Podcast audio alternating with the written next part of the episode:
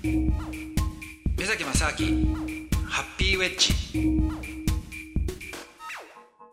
目崎正明です。アシスタントのドキドキキャンプ佐藤光晴です、えー今回も先週に引き続き目崎さんの夏の思い出について、えーお話を伺います。目崎正明ハッピーウェッジ。まあ自分の仕事やれとかねでも、でもアルゼンチン人にとってはいや今この話やってるとなんか楽しいし いいじゃんと。うんそれでで見てる方すもそうで見てる方もそれね楽しそうだからいや僕もねよく自分お互い様だから、なるほどね、別にその文句言わないんですよ。寛容性があるというかなんていう。か自分もそうだしそうなんですよ。そうつまりそこの自由っていうのがうん。自分が自由でいたいから人に対する自由に対しても寛容なんですよそれはでかいな。はいなるほどな、はいいや今の日本って、まあ、特に、まあ、あのそうですけど、やっぱ上げ足取ったりとか人のことを許さないじゃないですか、はいはい。ワンミスで本当に徹底的にやるじゃないですか、そのはい特にタレントとか議員さんとか全部そうですけど、本当にそういうとこといわゆる対照的な文化ですね。うん。そうですよ。本当に。だってあねあのアルゼンチンのヒーローって言ったらマラドーナですけど。ーうん、マラドーナってめちゃくちゃやってますよ本当にいろんなこと。めちゃくちゃですよね。本当に。たまにあの報道とかでも見るけど。いやもう人生めちゃくちゃですよあの人。めちゃくちゃですもんね、はい、だけどやっぱりマラドーナはもうねまあさすがに賛否両論ですけど、まあね。今はね。それはちょっとね、はい、でも賛否両論ってことはいまだに信奉者は信奉者いるんですよ。うん。マラドーナいやちょっとあれはもうマラドーナだからしょうがねえだろっつって。もうね一個マラドーナ OK だからになんですよ。OK OK OK なんですよ。うん。はい。だからやっぱそういうそのあれですよね。やっぱ全てが先ほどのねその日本はまずルールありきで。だからもうその人の人間性とかもどうでもいいからとりあえずルールを守りなさい。以上なんですよね。ね。だからちょっとでも1秒でも1ミリでもルールからずれるともうもう死ねとぐらいな感じになっちゃうわけですよ。過去、はい。過去こんなことこんなルールを破ってたとか過去はいこんなことをしてたっていうところまでね、はい、はい、当然何でもかんでも特に今議員さんとか多いですけどそうですよ。ね。何本当に。でもかんでもうん。ワンミスをもはい。うみんなでこう探すっていうはい。文化ですはいもんね、もう完全にそのなんですか原点主義ですよね。うん。はい。でも片やねアルゼンチンっていうのはルールなんか誰も守ろうと思ってないですから。ってことはこんなのね もうあってもなくてもどっちでもいいわけですよ、うん。だからみんながある意味こう人生即興みたいな感じで生きてるわけですよね。はだからもうね何が起こるかも分かんないしもう本当にいろんなオーガナイズとかしたってなんかよくその時間通りとかねものが全て運ぶかどうか分かんないんですよ。でもいいんですよ。いい全然。だっていいじゃないですかそれで。だって何が何が大切かって言ったらうん。結局本当にそれに参加している僕らのうん。人間に,、にちゃんとそれがその僕らの幸せっていうものに対して落とし込んでいるんだったらうん。別にその時間通りにね来なくたって何だっていいわけですよそんなの。はあ極端に言うとね、まあそうそういうことですね。はい。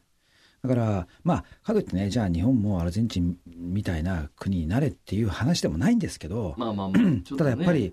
相当ね学ぶことありますよね。いやはい。まあ本当にその日に日に日本はどっちかっていうとそのルールを守る方にシフトしてっているような気もしますからそういう意味じゃこうなんていうか少しでもそういうアルゼンチンの風がちょっと吹くといいですね。今の日本に。そうですね。もうだちょっと。やっぱり単語を踊るってのはいいですよ。そうか。だってだってこれは踊りにも象徴されてるんですよ。はあ。だって日本の踊りって言ったらその盆踊りとか、うん。そのお遊戯とかね、はいはい。なんとか要するにあの形を覚えて、うん。でこの音の時にこのかその動きをするっていうのを、はいかに周りの人とシンクロさせて、間違いをミスなくうん。完璧に踊るかみたいなね。綺麗に。そう綺麗にその要するに演技みたいなもんですよ。だからもうその成功にプログラムされたものをいかに任務をそのなんていうんですか遂行するかと、確実にするかっていうのが踊りになっちゃってる、そうですね。間違えたら目立つし、はい、だけど単語っていうのは基本的に間違いとかないですから。だって全部即興なんだから。その時の自分と相手の気持ちでやってるだけだからもともとこうしろとかそういうのはないんですよ。全然、はあなるほうん。どね、だからそんなのはあの別にね自分がこういう気持ちなんだからいいだろうと。でスタイルなんかも人によっていやこれはいい悪いとかって言ってても、でも結局それは俺のスタイルだって言い張ればそれそうだよねっていうだけの話なんですよ。お前がそれでいいならそれが単語だみたいなことだですよだから当然ね人によってはいやこれが美しいでこれが美しくないとかってやっぱその観点って変わってくるんですけどもねでもそれは自分が美しいと思って自分がいいと思ってやってればそれで OK なんですよね。そのだから幸せの基軸が自分にあるかないかみたいな話なんですね。もう人がうん。決めることじゃないから、もうもうまさしくそこがね非常に重要なポイントなんですよ。はあ。だって幸せっていうのは自分に属してるもんじゃないですか、うん。人には属してないんですよ、うん。自分の主観がどういうふうに感じるかっていうところなんだから、うん。それをちゃんと自分でコントロールできて自分の人生として自分の幸せが自分の人生にちゃんと属しているかっていうところだと思うんですよね、なるほうん、でも日本人ってなんかそこをその自分の幸せってものをなんか人にこう託しちゃってるというか自分で所有してない感じがあるんじゃないですかね。しますね。なんか、うん。なんかうん。なんか自分の幸せをこう語ってそれにを実行することがなんかわがままを言ってるみたいな気がしちゃうというか、そうですね。うん。よく言うのがねそそんなお前だけそうやって違うことやると社会がもうめちゃくちゃになっちゃうとかうんうね、んううん。んだからお前は自分を犠牲にしてみんなと同じことをしろと。うん。あそうですね、ああ自己犠牲がちょっとそのちょっとうんね、うん。美談になるじゃないですか、うんうんうん。そうですよね。だからそれをねじゃあアルゼンチン見てみろと。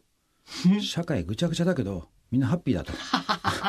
いやそう。まあ本当に極極端ではあるけどでも本当にそういうことかもしれないですね、でもね社会ぐちゃぐちゃっていうのもかなり誇張ですよ別に。まあまあ別にね、うん。みんな普通に生活してそうなんですよ。飯食ってねそうなんですよ。移動もしてちゃんとちゃんとした社会なんですよ。だからぐちゃぐちゃでもなんでもないんですよ、うんうん、まあまあ日本に比べたらっていうことですよね。日本がこうガチガチにそのルールに縛られてるっていうところもありますけど、いや目崎さんあのこれちょっといろんなお話伺いましたけど最終的にはい。めちゃくちゃいい話になるっていうこのしかも幸福研究家としてのね、はい。結論に至るっていうこのはい。この話の構成ちょっと素晴らしすぎます いやーこれ一個の講演会みたいになってますよこれ。あ そうですか。ただの旅の話から始まって、はい。はい。ね、はい。スタートして、まあ、全12345全5回ですか？10月だから。はお話伺ってきましたけど最終的にいはい。人の幸せは人のものだし自分の幸せは自分で決めるっていうはい。一番目崎さんのその大きいし基軸になってる主張に落とし込まれたこの構成、素晴らしいですね。素晴らしかったですね。ああさすが佐藤さん。いや、俺は何も言ってないです。僕は、いや、これはもう目崎さんが、はい。目崎さんがまあまさにね、あのごご自身でそこにしっかりこう誘導したっていう素晴らしい。いややっぱ佐藤さんがいなかったらこれ無理ですよこれは素晴らしい。いいですね。お互いこんなね褒め合って終わるって。終わりですねでも、これでいいんですよね。はいいいですいいですこれで僕が幸せなんですから我々がちゃんとで素晴らしい仕事をしたらそれはもう仕事したって誇りに思うべきですよそうですよね。これは二人で今日はいい仕事したぞそうでということで。すそうですそれでちゃんと認め合うことですよで、鼻歌歌って帰ればいいんですよ。はいそうですそうですもう鼻歌でも何でも踊りながら帰ってください本 人が決めることじゃないからってことですねま。す違いますえー、ということでですね、えー貴重なお話、えー伺ってきましたけれども目崎正明ハッピーウェッジ、今回はですね目崎さんから、えー旅行に行ったお話から最後人の幸せについてですねお話を伺いました、えーということで、えー今月も楽しいお話でした。また来月ですね目崎さん。はい。どうぞよろしくお願いします、はいよろしくお願いします。といお相手はアシスタントドキドキキャンプ佐藤美猿と。はい目崎正明でした。ありがとうございました。ありがとうございます